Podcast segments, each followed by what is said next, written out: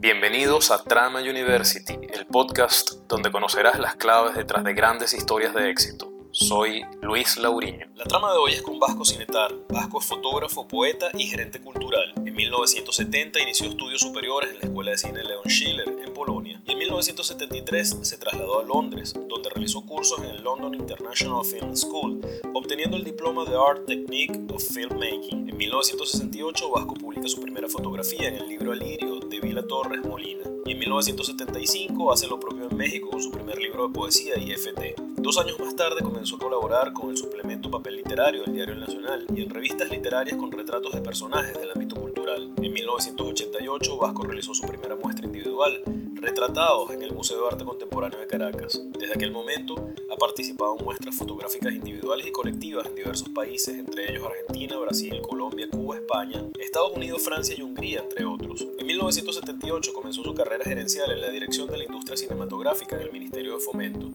En 1988 ejerció como director de fotografía de la revista Exceso. En el año 2000 dirigió el proyecto de la fundación del Centro Nacional de la Fotografía, realizado por el CONAC. Entre el año 2003 y 2005 fue editor fotográfico de las ediciones aniversarios del diario El Nacional de Venezuela. En 2014 fue nombrado director curador de la Fundación Archivo de la Fotografía Urbana, en Caracas. Entre sus publicaciones están Esto que gira de 1978, Retratos de 1987, El libro del mal amado de 1988, Hotel Pensilvania de 1999, Periodistas del año 2010.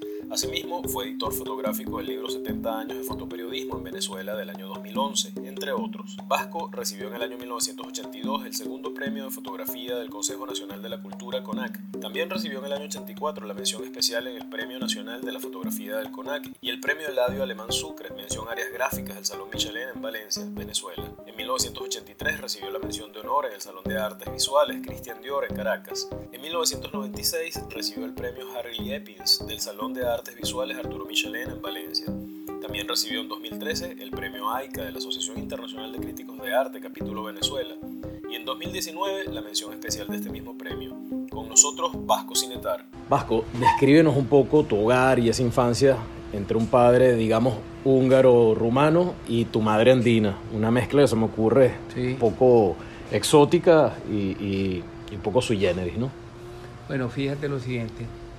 Eh, yo tengo memoria de una parte de mi vida inicial cuando mi familia se fue para, para Ricocuy. Sitio de café. Sí, ahí estaba la hacienda de mi abuelo, eh, José Rafael Gabaldón, de café. Fuimos mi padre, que era un judío húngaro de Transilvania, era comerciante, pero era comunista también, era un promotor, era un militante comunista, eh, judío, a quien le mataron su padre y sus dos hermanos en Auschwitz, ¿verdad? Entonces, eh, nosotros nos fuimos, mi papá fracasó en su emprendimiento aquí, tenía unos almacenes frente al Congreso Nacional, y bueno, toda esta cosa, eso era como una suerte de peña política donde se reunía, digamos, J. Velázquez, fulano y tal. Y eh, eh, bueno, nos fuimos a Biscocuy eh, y estudié allí mi primer grado en Biscocuy. ¿Quiénes nos fuimos? Mi madre, mi padre y mis tres hermanos yo soy el menor. Y eh, estando allá, mi padre entra en crisis, ¿verdad? Y, y se suicida el año 55. Eso hace que el núcleo familiar eh, vaya a vivir con mi abuelo en el paraíso, en la avenida Páez del Paraíso, en la última casa de la avenida Páez y eh, me cambia la vida. O sea, mi vida comienza, mi relación con, con las cosas más importantes comienza en esa casa. Eh, ahí vivía mi abuelo y una tía y un tío, pero eh, el núcleo familiar se convirtió en, en un grupo vamos a decir, éramos, habían unos adultos y nosotros estábamos en un nivel diferente. Inclusive mi mamá, porque al morirse mi padre, ella pasó a ser la hija de su papá. Y todos dependíamos de la autoridad de mi abuelo. Entonces, allí se da una relación muy particular que cuenta eh, Jean-Paul Sartre, tuvo esa misma experiencia con su abuelo, que fue un científico muy importante. Su mamá y él, eh, o sea, la relación con mi madre era, eh, estaba mediada por otra autoridad. Sobre ella había otra autoridad. Entonces, bueno, esa era una casa donde eh, transitaba mucha gente de la política, de la cultura, y yo desde muy pequeño empecé a ver personajes políticos importantes, eh, personajes que salían en la prensa.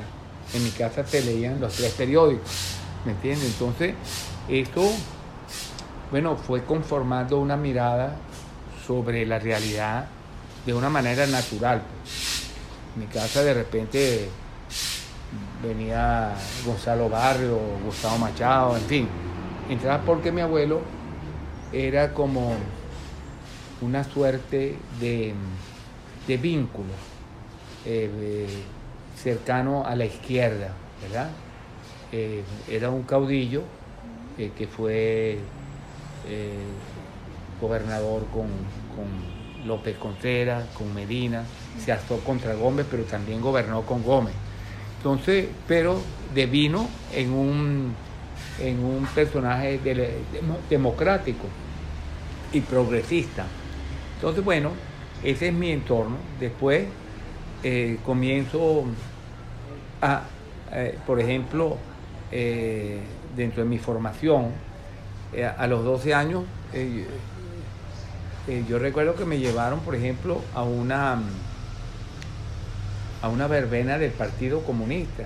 Yo tengo una libreta de autógrafos donde está Pompeyo Márquez, Jesús Faría, o sea, empecé la vida en el mundo de los personajes, ¿verdad? De una manera natural. Después de esto, estudié eh, en el liceo, en el colegio, pero eh, me metí en política y me convertí en cierta forma en un personaje del paraíso.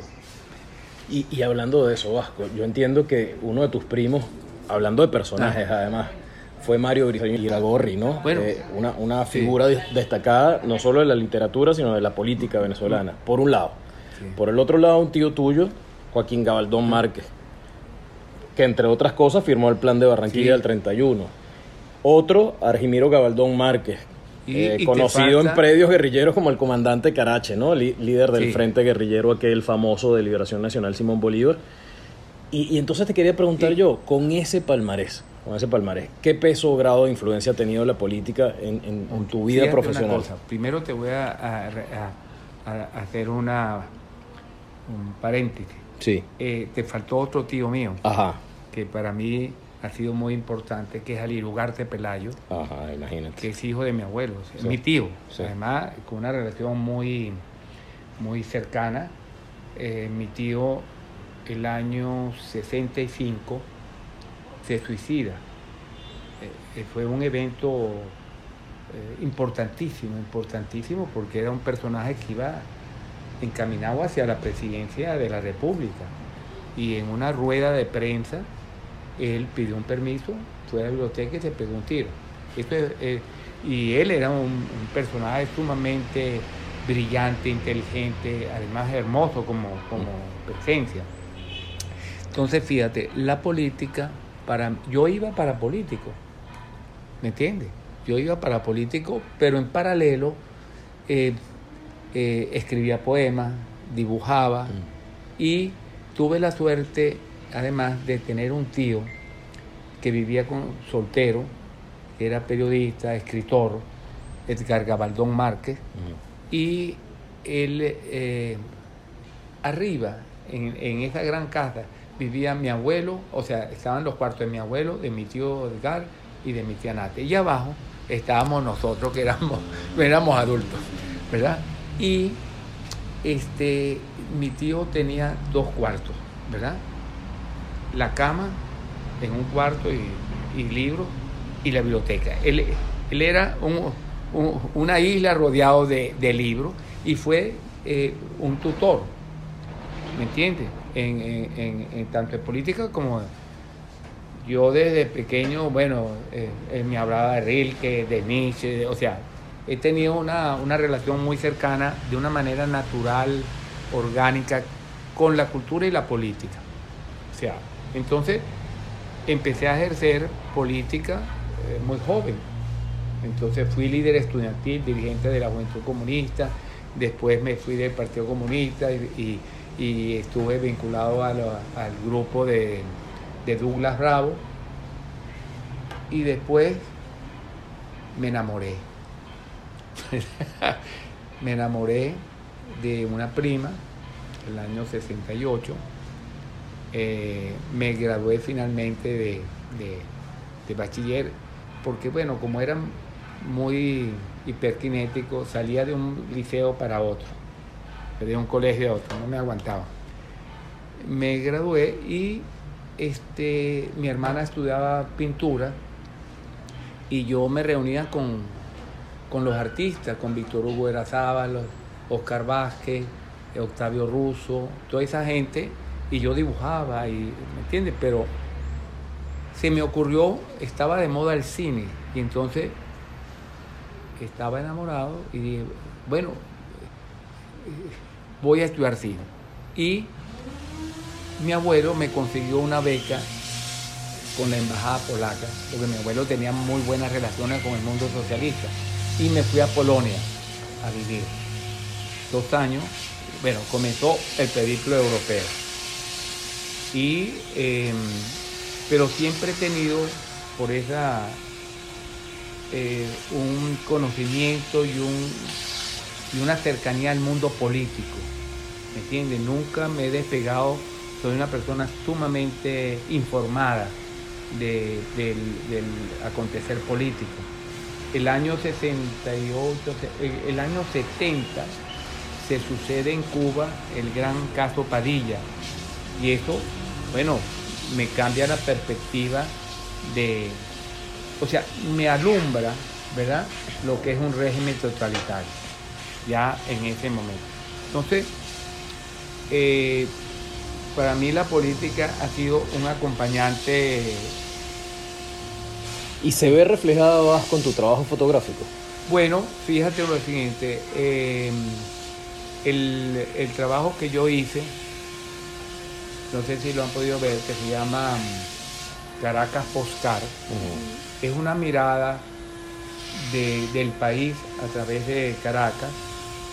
Y, o sea, no es fotoperiodismo, es una mirada del el interior de la, del país, o sea, de, la melancolía, de la tristeza que, que, que que invade al ciudadano cotidiano. Entonces, ese trabajo es muy interesante porque la forma en que fue construido, yo viajaba con mi mujer, que es diseñadora y artista, ella manejando su Caribe y yo atrás. Y yo iba retratando a esos personajes que caminaban en solitario, que no sabían que yo estaba. Entonces yo invadí su espacio de silencio. Y ese es el testimonio que da allí. Cuando la, y además, esa, esa exposición tiene como dos escenarios. Ese recorrido urbano y tiene una reflexión sobre eh, el totalitarismo. Entonces yo me apropio de los íconos totalitarios como Stalin, Fidel Castro, Che Guevara y los borro.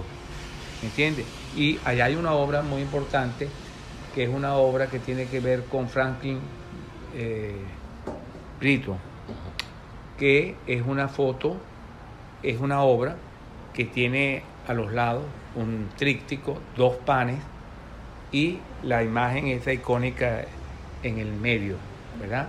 Y hay otra obra en que está eh, este joven que mataron de la policía, Pérez, ¿cómo se llama? El que acribillaron, que se alzó y lo, mataron. ¿En este periodo? En este periodo, sí, sí. En el Junquito. En el Junquito. Yo esas fotos las tomo de internet. Retrato. Oscar Pérez. Oscar Pérez. Yo, esa obra de Oscar Pérez es un tríptico. Yo utilizo mucho el tríptico como forma de expresión y el centro de la, de la obra está él, agónico, y a los lados está una foto también tomada de internet donde están fusilando los primeros eh, fusilamientos en Cuba están allí ¿me entiendes? Mm. Eh, esa obra se llama La Ejecución y la de Franklin Brito se llama El pan nuestro de cada día entonces, como ves, eh, por otra parte, a lo, a, lo largo de este recorrido, yo he venido explorando en un trabajo que se conoce poco, el tema de lo familiar. Entonces, hay una obra que tiene, que es política también, porque el, el, eh, cuando tú hablas de la familia, cuando tú hablas del entorno privado, tú estás hablando de una sociedad. Y por otra parte, a mí me ha tocado ser parte, eh, bueno, de, un país y de una élite y de una circunstancia. Y en esa obra eh, eso se, se, traduce, porque ahí, por ejemplo, hay una obra donde sale mi tío Argemiro, eh, mi tío Alirio, mi padre, o sea, y dialogo con la historia. Ahorita estoy haciendo una obra que se llama Borrados, que es una obra eh, que tiene que ver con uno de los grandes poetas rusos, Osip Maldestan, y es una reflexión sobre cómo el totalitarismo borra la historia, borra la historia, reconstruye el discurso. Ellos llegan, ¿verdad? Y es como Adán llega. Ahora comenzamos la historia. Entonces, Al menos lo, intenta, porque la, historia se resiste. bueno, Vasco, y, fíjate, estabas hablando un poco de, algunas características de tu trabajo, ¿no? Pero uno de los ejes de, tu obra, tal vez uno de los más conocidos en... frente al eh, espejo. Sí, frente al espejo. Y, frente al espejo el, eje es una tercera persona, ¿no? Eh, un tercero el que fotografía y, y en ese sentido te voy a citar, has dicho que cuando uno hace un retrato es un homenaje al otro, es un interés por el otro. Entonces, ¿qué interés tienes por el otro? Sobre todo cuando ese otro son personajes como Borges, Ciorán, Gabriel García Márquez o, Salman Rushdie. Mira, eh, yo he vivido bajo la admiración de los personajes. O sea, eh, los personajes son una complejidad, todos seres humanos es una complejidad, pero los personajes se debaten en una circunstancia muy compleja, ¿me entiendes? Porque todos tienen, todos son gente sencilla, que las circunstancias los ha colocado en un papel protagónico. Entonces, fíjate, ese trabajo frente al espero tiene como varios niveles de, de aproximación uno es una eh, reflexión y, una, y un acercamiento al tiempo, ¿verdad? Y al proyecto de morir, ¿verdad? Uno va muriendo en el tiempo, uno no muere de un solo golpe, uno se va deteriorando, va cambiando, hay una metamorfosis, ¿verdad? Por una parte. Entonces, ese trabajo me permite a mí dar cuenta de ese proceso yo, ¿me entiendes? El otro es una coartada, pero es una coartada para hacer esto, pero también el otro eh, tiene un, está en, eh, enmarcado en un diálogo eh, que tiene que ver con, el, con la política en términos amplios y tiene que ver también con el ser humano en el sentido de yo coloco a ese personaje en una situación sumamente precaria, vulnerable. Yo lo llevo a un espacio infantil. Ahí no hay, el adulto se desplaza y lo que hay es el juego. Entonces, eh, yo le doy la posibilidad de que él juegue. Hay unos que se asustan, hay otros, eh, por ejemplo, Marcel Marceau estaba fascinado y entonces empezó a actuar y, me quería robar el protagonismo.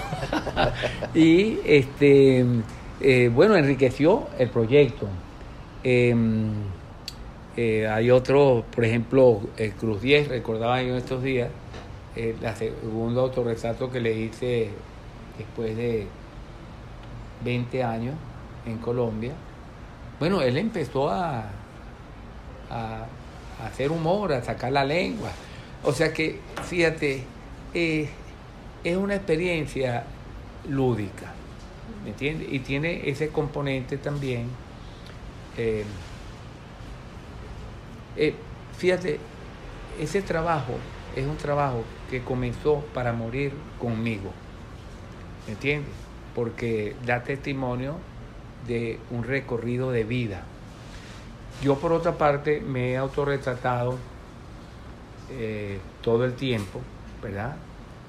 He hecho desnudos, selfies desnudos, ¿verdad?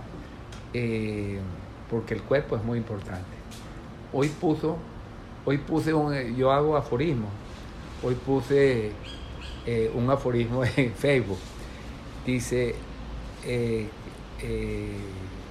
Clausewitz podría afirmar que el cuerpo es una bomba de tiempo. ¿Me entiendes? Entonces, bueno, por ahí van los tiros. Y ahora que estás hablando del autorretrato vasco, el, selfie es una cosa que ahora está como de moda y tal, pero bueno, tan antiguo. Eh, eh, el, retrato, fíjate, eh, lo importante de este trabajo mío, siempre ha habido autorretrato. Mm. Y en fotografía desde el comienzo de la fotografía. No había habido un proyecto autoral tan sólido, tan desarrollado como el mío. Eso no, lo estoy diciendo desde, vamos a decir, eh, sino objetivamente. Mm. Eh, una persona, un artista que haya decidido, porque es un trabajo conceptual, ¿me entiendes? Es la misma foto, ¿verdad? por años. Insólito, ¿me entiendes? Totalmente insólito. Ahora Vasco, te quería preguntar, te decía que bueno, que, inclusive en la obra de Velázquez, en Las Meninas, hay un... Bueno, es pues, uno de los grandes referentes del tema del espejo, porque el espejo está vinculado al agua. Mm. O sea, eh, para el primer espejo fue el agua. Claro. ¿Me entiendes? Entonces, y eh, eh, el, selfie descubre una curiosidad humana, un requerimiento para verse, para descubrirse quién somos. Al final la gran pregunta es quién soy. Y, tal vez con eso respondes, Vasco, a, una de las preguntas que te quería hacer al respecto. ¿Por, por qué te autorretratas? Y, y la otra es si hay algo de egocentrismo, de vanidad en ese autorretrato. Mira, estoy locamente enamorado de mí. Pienso día y noche sobre mí. Entonces, fíjate cuál es el tema. Eh, yo tengo una relación con, con, mi cuerpo y conmigo mismo muy, muy grata. O sea, me gusto, ¿me entiendes? Creo que tengo savoir eh, no, eh, podría parecer así eh, como una butad. pero soy pequeño, tengo los pies cortos, vamos a decir, las piernas, pero me gusto, me gusto, ¿me entiendes? Entonces, pero eso es tangencial, porque todo trabajo está soportado por algo sumamente importante, que es la obsesión. No hay nada en la vida importante que no pueda estructurarse sin la obsesión. Y una de las cosas fundamentales en el trabajo creador es descubrir la obsesión de uno y cuidarla y trabajarla. ¿Me entiendes? Cuando los artistas no saben cuál es su obsesión, van de un lado a otro. Pero cuando tú empiezas a decir, bueno, fíjate, el archivo como realidad es sumamente importante. Todos los seres humanos tenemos archivos. Pero ahorita quiero hablar de lo que es un archivo de un artista, un fotógrafo. A mí me entregan un archivo de imágenes. No sé cuál es el, eh, vamos a decir, eh, por dónde van los tiros de ese autor, qué, qué busca él. Yo me pongo a ver esas imágenes, yo tengo que descubrir cuál es su obsesión. Esto, entonces comienzo a descubrir sus cuerpos de trabajo, como lo que es reiterativo en él. Esa es la obsesión. Me pasó a mí con Alfredo Cortina. Alfredo Cortina era un autor eh, sumamente conocido como pionero del cine, de la radio, pero no como fotógrafo. Mm. Yo eh, veo un trabajo, empiezo a ver ese trabajo y digo, Dios mío, este es un autor importantísimo.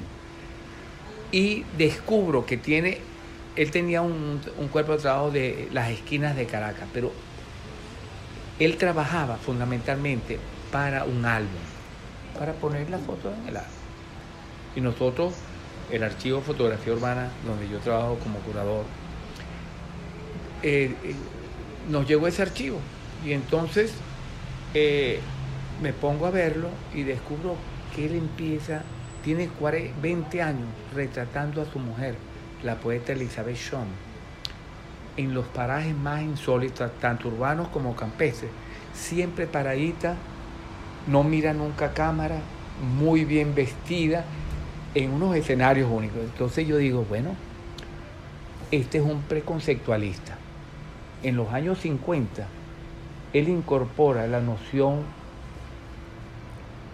de la serie en su trabajo.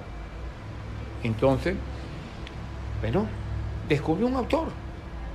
Un autor es un discurso. Yo descubrí ese autor. Total, que después de eso lo llevé a la Bienal de Sao Paulo, entró al MoMA, entró al Reina Sofía. ¿Por qué? Porque descubrimos la obsesión de Alfredo Cortina. Qué maravilla. Y Vasco, mira, tú que tanto has, eh, en esa serie Frente al Espejo, has estado frente al espejo. ¿Qué ves en ti mismo, en Vasco Cinetar, ahí frente al espejo? En otras palabras, ¿cómo te autocalificas? Mira, eh, yo no, no reflexiono sobre mí así en esos términos. Yo disfruto ¿verdad? Hago mi trabajo cotidianamente. No es un trabajo épico, es un trabajo... los trabajos, para ser importantes, tienen que convertirse en una práctica cotidiana, ¿verdad? No épica. Parte de la obsesión. ¿Ah? Parte de la obsesión. De la obsesión. Yo hago mi trabajo, me quedo bien la foto. O sea, tengo demasiadas cosas en qué pensar para pensar en mí, eh, en eso. Pienso sí en la salud, en el cuerpo, ¿me entiendes? Yo soy un hipocondriaco muy sofisticado. Tengo una red a mi alrededor de médicos, amigos, grandes médicos, que, que puedo llamar a cualquier hora, en cualquier momento. Y, y bueno, ya eso me tranquiliza. Fíjate, Vasco, le he preguntado a otros amigos y colegas tuyos como Antolín Sánchez y, Nelson Garrido sobre su concepto de la fotografía. Y para eso he utilizado el que es así como muy elemental y, muy frío tal vez, que es el de la RAE. Y la RAE dice, una fotografía es una representación o descripción de gran exactitud. Entonces, para ti, más allá de ese concepto, digamos, muy eh, elemental, muy teórico, lo que sea, ¿qué es la fotografía? Es el infinito. El infinito. El infinito. Porque la fotografía es la posibilidad de ir construyendo un diálogo, ¿me entiendes? Con el mundo, ¿me entiendes? O sea, ¿qué es lo que hace uno a través de la fotografía? Un diálogo. Pero no solamente eso, la fotografía, eh, cualquier actividad que uno hace obsesivamente y amorosamente es la fuente de gran placer. O sea, yo, la fotografía me produce un placer enorme, porque cuando uno está frente a un objeto X, tiene una luz maravillosa, tiene un espacio visual, oye, es extraordinario, ¿me entiendes? O sea, uno va de placer en placer, ¿me entiendes? ¿Ah? Eh, entonces, mira, eh, es un instrumento, es como si tú me preguntaras, ¿qué es para ti un lápiz? ¿Me entiendes? Mira, eh, yo soy un amateur, ¿me entiendes? O sea, yo no he sido, vamos a decir, un entre comillas, profesional. Primero porque soy un niño huérfano, inseguro. Entonces, no me lo creo, ¿me entiendes? Mm. Y eh, eh, en la fotografía hay unos amigos míos que son una maravilla, eh, pueden poner 10 luces, manejar un equipo, ta. Yo con mi cámara la pongo en P y, y hago mi trabajo, ¿me entiendes? Entonces, mira, a mí eh, el instrumento, eh, o sea, nosotros no le preguntamos a, por ejemplo, ¿qué es para usted una computadora? A un escritor, ¿me entiende? ¿Ah? Eh, ¿Qué es un libro? ¿Me mm. entiende? No, ¿me entiende? en mí, la fotografía son muchas cosas, ¿me entiende? Yo ahorita estoy trabajando en reconstruir el espacio de la memoria. Entonces hacer proyectos donde mezclo eh, ficción, documental, eh, documento, entonces me apropio de fotografía, voy a mis archivos, una foto de mi mamá, una foto de fulano y tal, las mezclo, o sea, ¿cómo decirte? Eh, sería bueno, estoy buscando un grupo de sabios que me expliquen ¿Ah? No solamente qué es la fotografía, sino quién soy. Quiero que me lo digan de una vez por todas. Bajo, mira, por ejemplo, en mi, actividad profesional eh, como científico social, la soledad es un componente importante, sobre todo al momento de hacer investigación propiamente y de también. Yo no sé para el fotógrafo, pero particularmente para ti, si tiene un valor la soledad y, y, y, si ha tenido en tu trabajo algún valor la soledad. Bueno, fíjate una cosa, yo más que la soledad hablaría del silencio, mm. ¿verdad? Yo eh, cuando llego, yo soy un perfumista. Desde que llego aquí estoy haciendo performance. O sea, es mi naturaleza, ¿verdad? Y voy por la calle y hablo con la gente pero no solamente le pregunto, ¿tú quién eres? ¿Quién es tu familia? ¿De dónde vienes? Todas esas cosas. Yo tengo como un guion de acercamiento a los seres humanos. Pero cuando yo llego a mi casa, llego al silencio. Estoy solo. Pero solo no quiere decir en soledad. Estoy solo. Estoy solo conmigo mismo estoy solo con ese gran archivo que he venido construyendo día a día, con los libros. Venía para acá, abro un libro, ah, esto lo subrayé hace 20 años, eso me interesa, porque ese es el recorrido de uno. Entonces uno, e, el ser humano para sobrevivir requiere del olvido. No se puede sobrevivir en la tierra sin el olvido. Y eso nos permite el placer de descubrir de nuevo. Y esa es la alegría del archivo. Cuando uno va a su archivo y dice, conchale, qué maravilla. Esta foto no, no la había visto adecuadamente. O abro mi diario, tal cosa, o un libro. Para mí ha sido muy importante la poesía. El lenguaje de la poesía para mí ha sido una experiencia visual, ¿me entiendes? Y la poesía mía apunta hacia la imagen. Entonces, he tenido ese acompañamiento en todo este largo periplo. Y, fíjate, Vasco, eh, para Robert Frank, por ejemplo, ese gran fotógrafo que fue, eh, el momento, lo más importante de una fotografía, decía él que era el riesgo. ¿Para ti qué es lo más importante de una fotografía? Fíjate, por cierto, eh, parodiando a, a, a Cartier-Bresson, mm. hice un aforismo, un poema que dice, el instante decisivo es la eternidad. Entonces, fíjate lo siguiente. ¿Qué fue lo que me preguntaste? Te decía que, para, para, ese gran fotógrafo, fue ah, Robert Frank, digamos que el riesgo es lo más importante de una fotografía. ¿Para ti qué es? Mira, es la posibilidad de encontrarme con el otro. Y con el otro quiere decir no solamente el ser humano, sino con esa realidad. ¿Me entiendes? Y es encontrarme conmigo mismo porque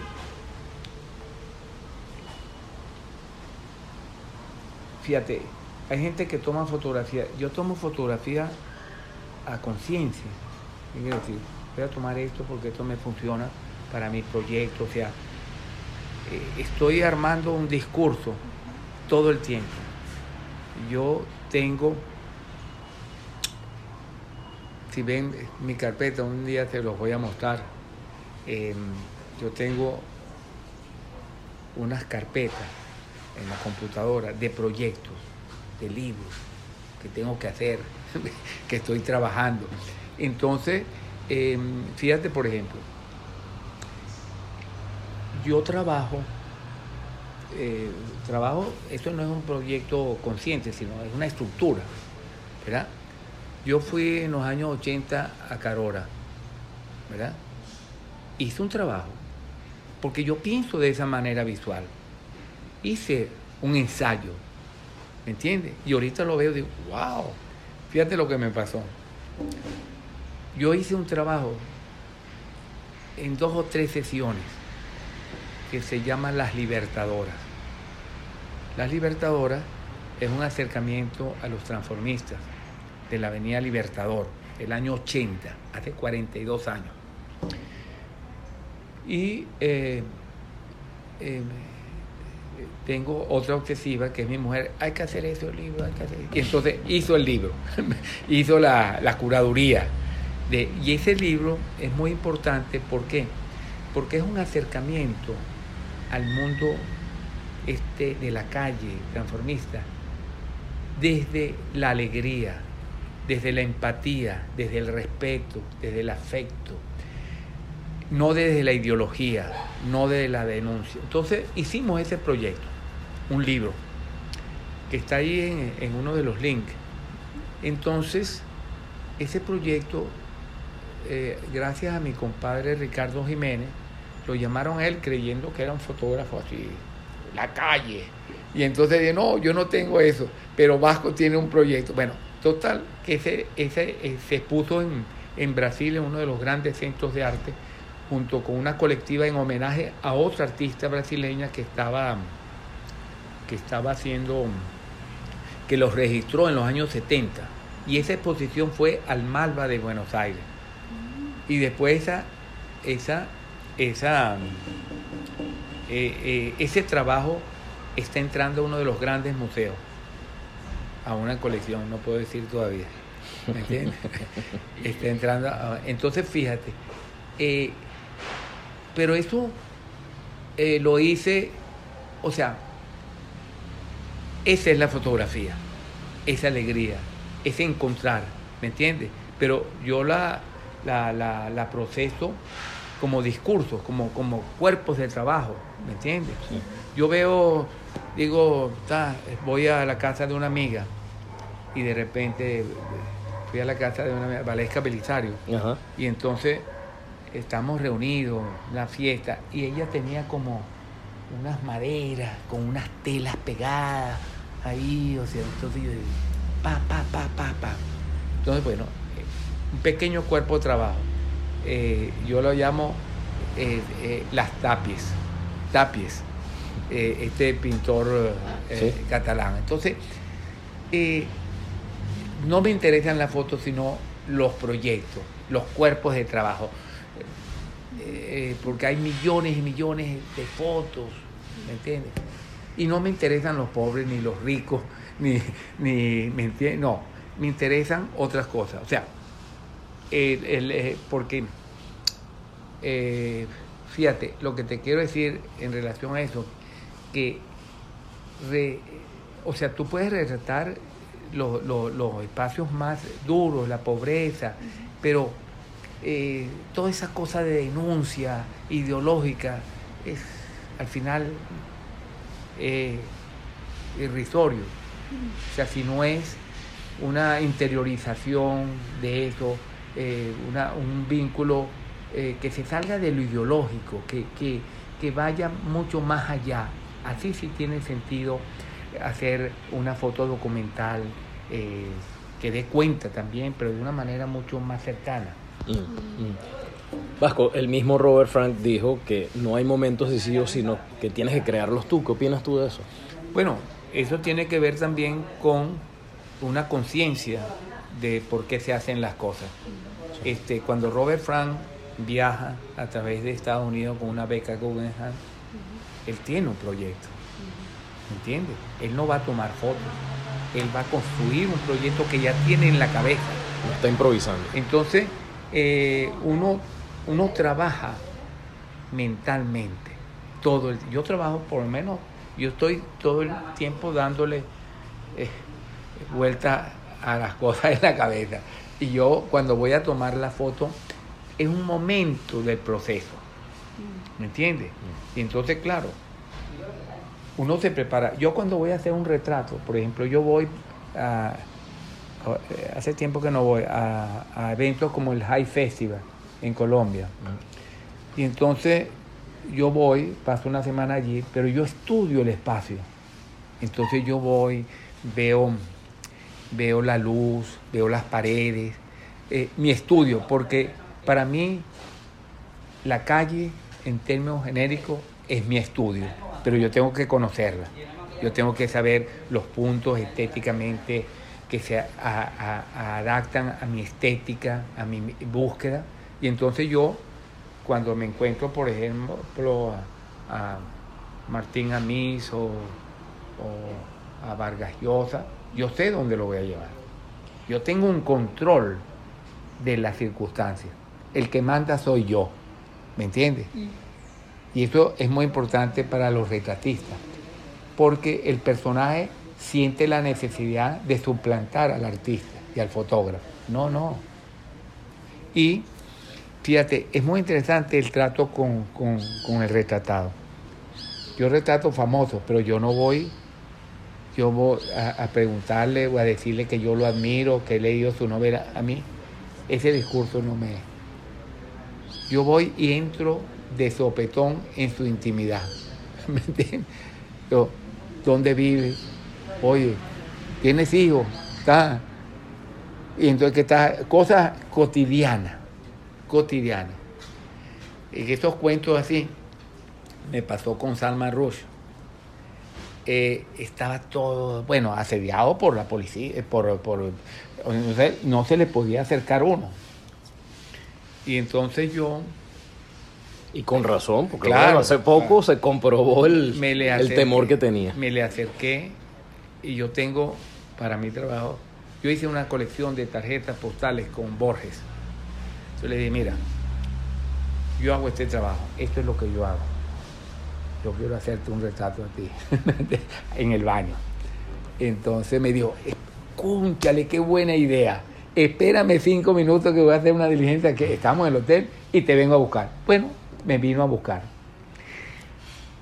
Eso también quiere eh, dar testimonio de que el ser humano es también tan sencillo como tú.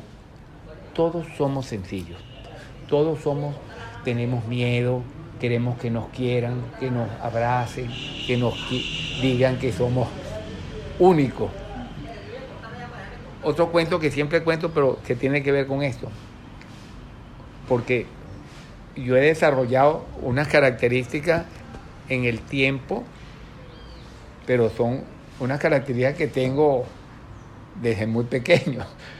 Eh, venía yo por el hotel, por la calle donde está el Hotel Savoy en Londres, el año 73.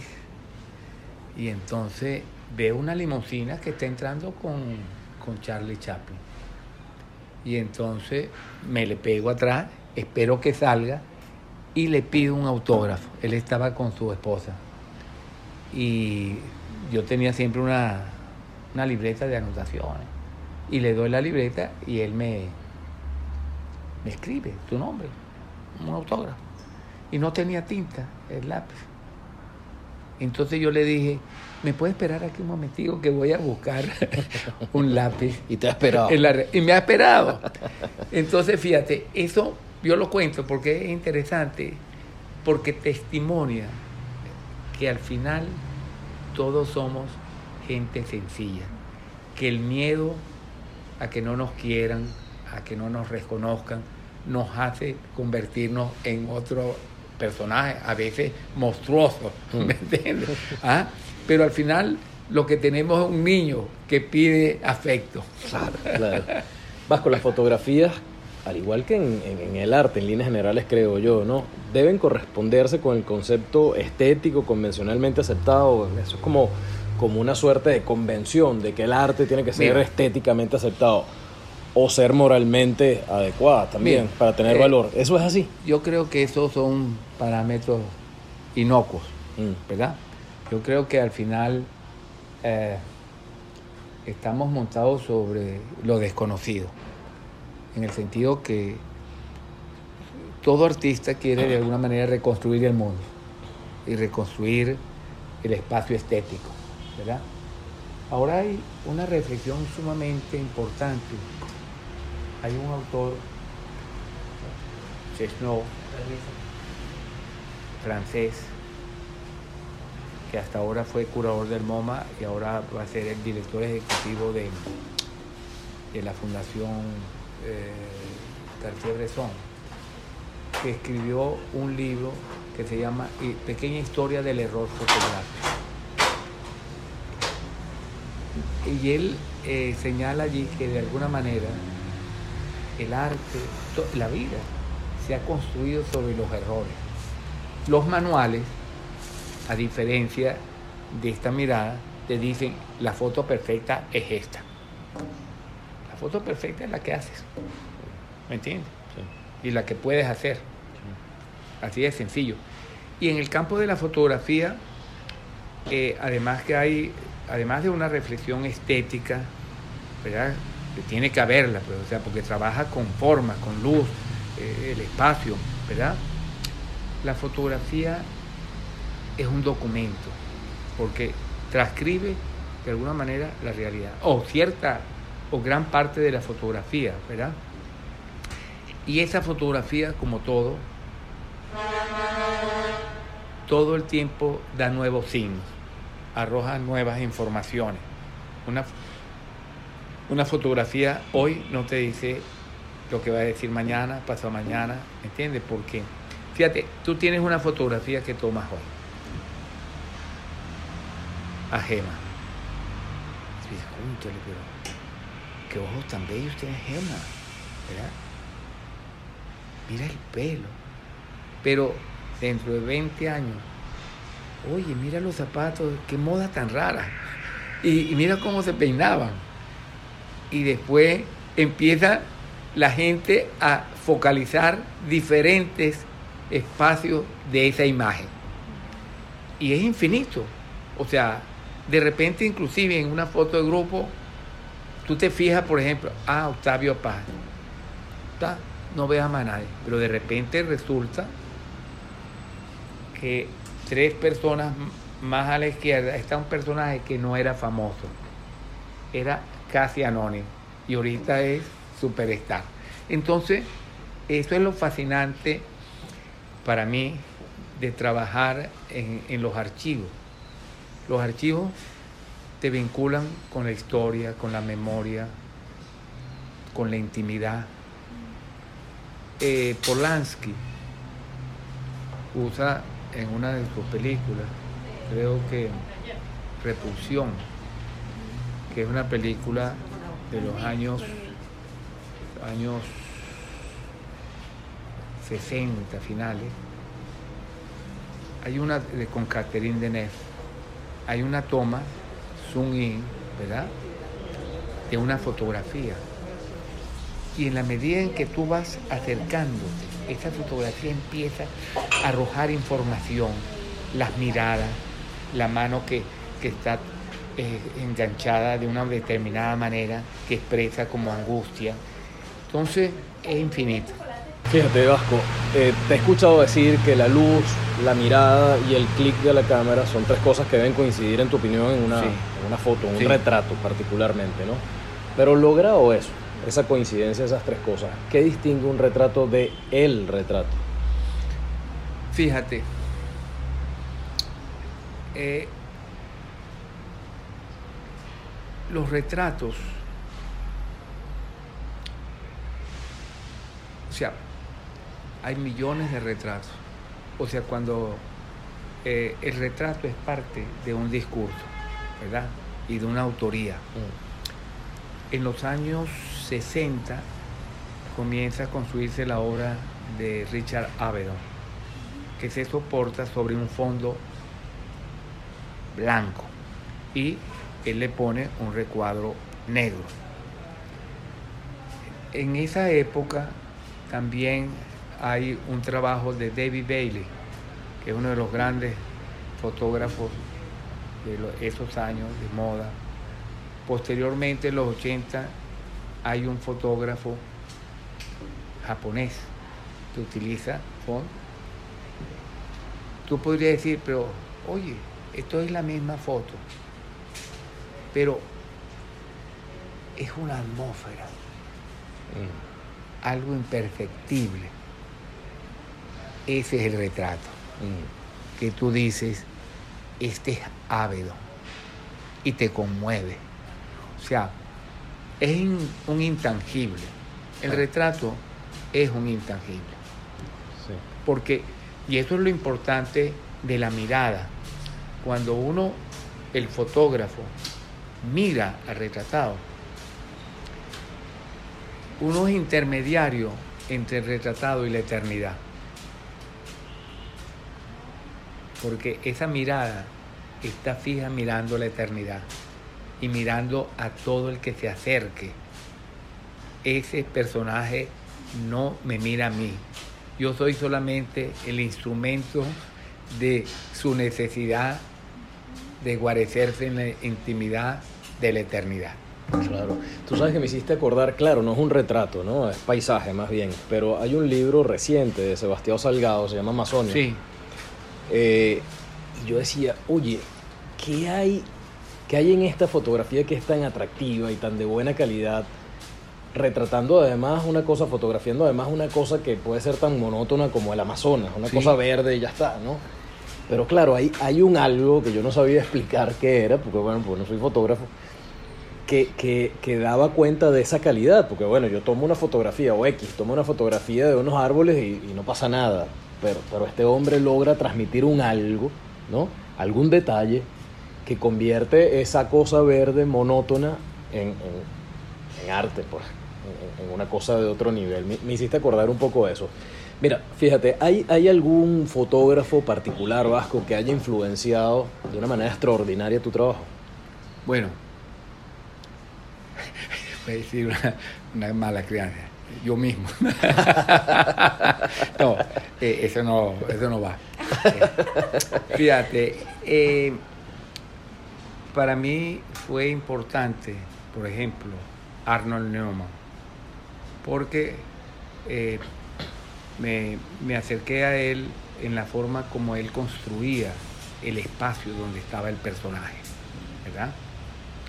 Eh, ¿verdad? Pero Avedon es una fotografía que no se puede copiar, porque es Avedon. ¿En qué sentido? Es muy simple. Eh, en cambio hay otros autores que trabajan con la construcción del espacio y entonces te permite también que esa experiencia sea más nutritiva, ¿verdad? Tú te enfrentas a alguien y dices, genio, ya está, pero no, no quiere ser Ávila.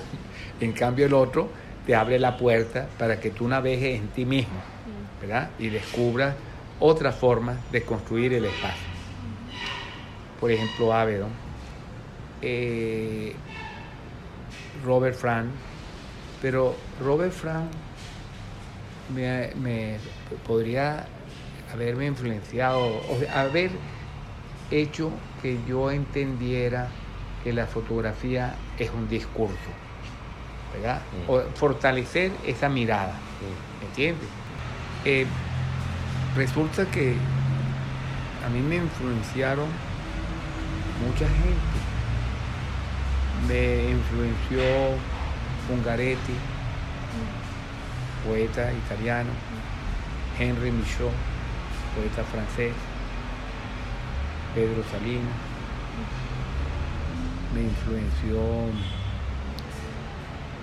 el trato con artistas importantes, como con Jacobo Borges, por ejemplo, y el trato con amigos, Víctor Hugo Ricardo Jiménez.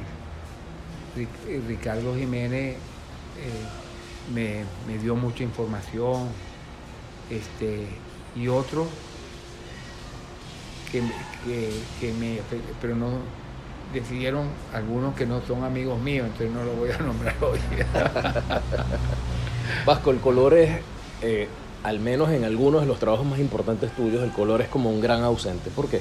No, fíjate que yo ahora estoy trabajando el color, pero se llama Descolorido, este proyecto, que es un poco tamizado, es un color más recogido, más íntimo, menos ostentoso. Eh, el tema del, del, color es que te come mucho, mucha presencia, ¿verdad? En cambio, el blanco y negro convierte esa experiencia visual en algo más neutro, o sea, más interior.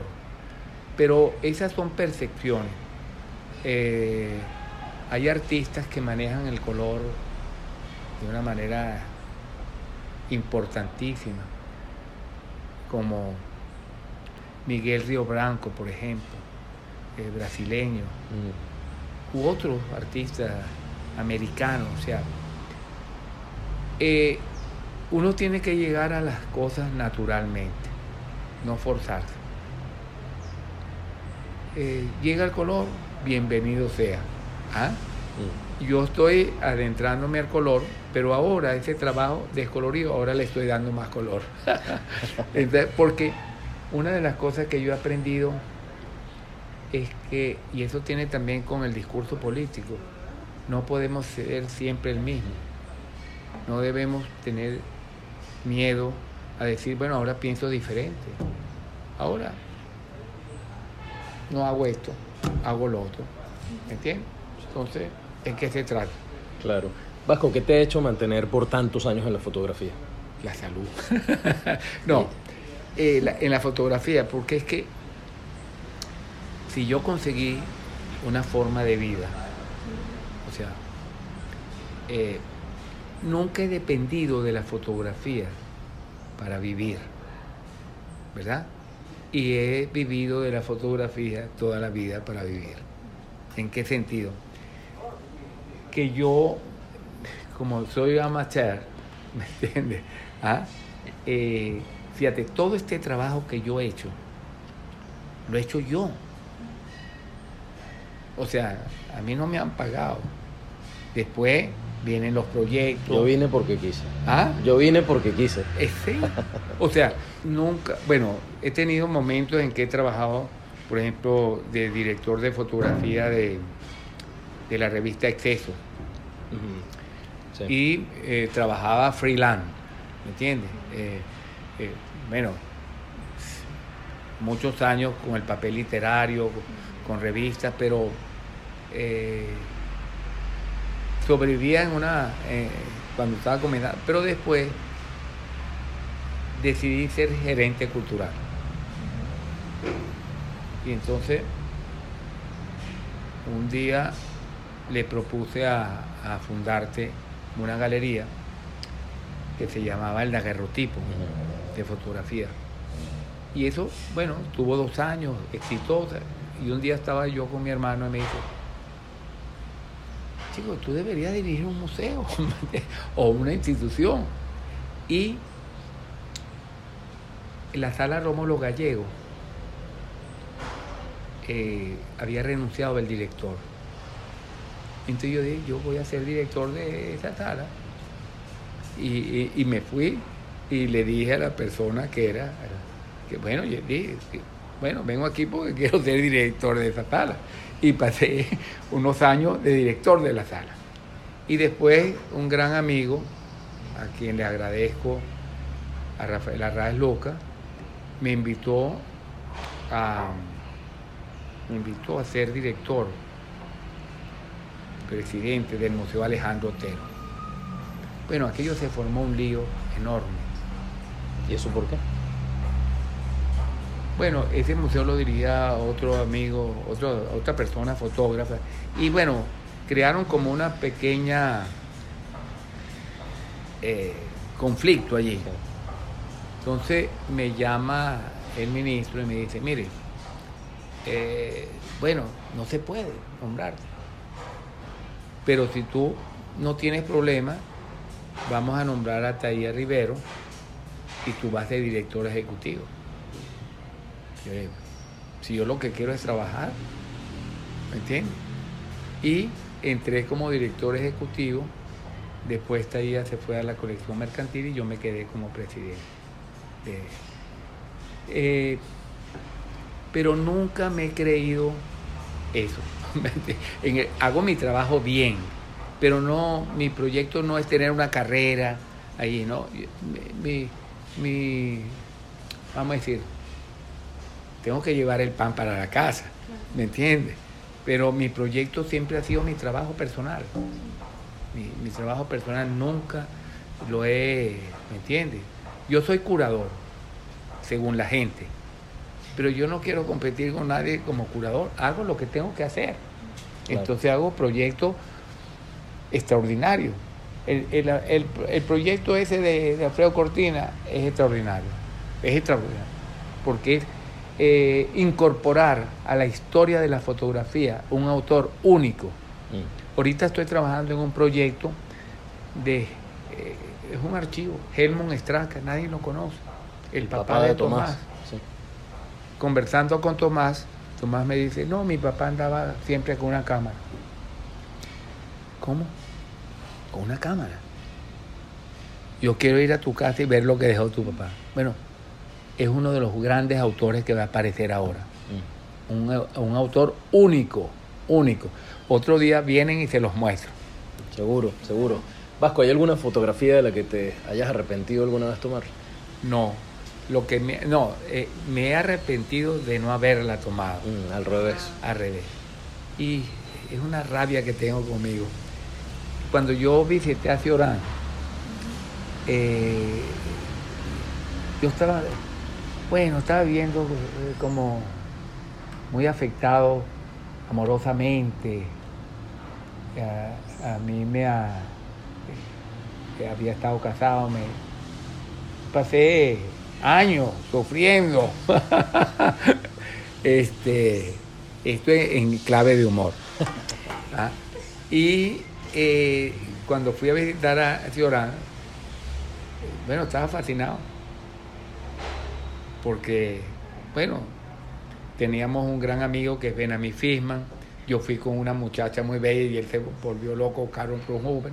Hicimos buena, buena, mi papá era húngaro rumano. Y él me dijo, oye, quiero que, eh, que puedas retratar a Beckett y a Henry Michon. Y yo tenía una cosa que quería ir a Madrid por mujeres viles, siempre, siempre intermediando. ¿ah? Y entonces me fui para España. Y no, esos dos retrasos lo siento como un desgarro no haberlos hecho. ya lo creo, ya lo creo. Vasco, ¿cuál ha sido la experiencia que más te ha marcado como fotógrafo? No entiendo. No sé, de pronto hay, bueno, esta te marcó en negativo, por ejemplo, no, Yo, pudiste tomar esas dos fotos, me ha marcado como fotógrafo. Sí, ¿cuál ha sido tu mejor experiencia? Era, fíjate, es haber descubierto un tema. Esto para mí ha sido fundamental. O sea, yo creo que el momento más importante que uno tiene como artista es descubrir la ruta, descubrir por dónde uno va a navegar. Cuando uno no sabe por dónde va a navegar, uno vive en angustia, disperso. Pero cuando uno entiende, ¿verdad? Que Dios está lejano, pero uno sabe que está en un sitio, uno va con ánimo. Ya conseguiste la, el fin último. Sí, fíjate, yo en un momento de mi vida decía, yo yo voy a ser fotógrafo, retratista. Y entonces esto le dio mucho más fuerza a mi trabajo. ¿Entiendes? Porque entonces los problemas del retrato se, eh, se convirtieron en temas y preguntas constantes que me hizo aprender, reflexionar, estructurar un discurso cada vez mucho más. Eso es lo que yo le recomiendo a los jóvenes fotógrafos, encontrar su ruta. Y eso está vinculado a descubrir sus obsesiones. Claro. Vasco, ya con una larga carrera y, con unos cuantos reconocimientos profesionales, ¿no? Eh, ¿Cuál consideras que han sido las claves, si hay algunas claves, para mantener por tanto tiempo un alto nivel de excelencia?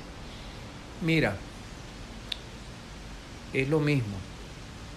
El trabajo, vamos a decir, con amor, con afecto, con compromiso, ¿verdad? En el sentido de que lo que uno hace tiene que ser riguroso, tiene que convencerte primero a ti y después a los demás.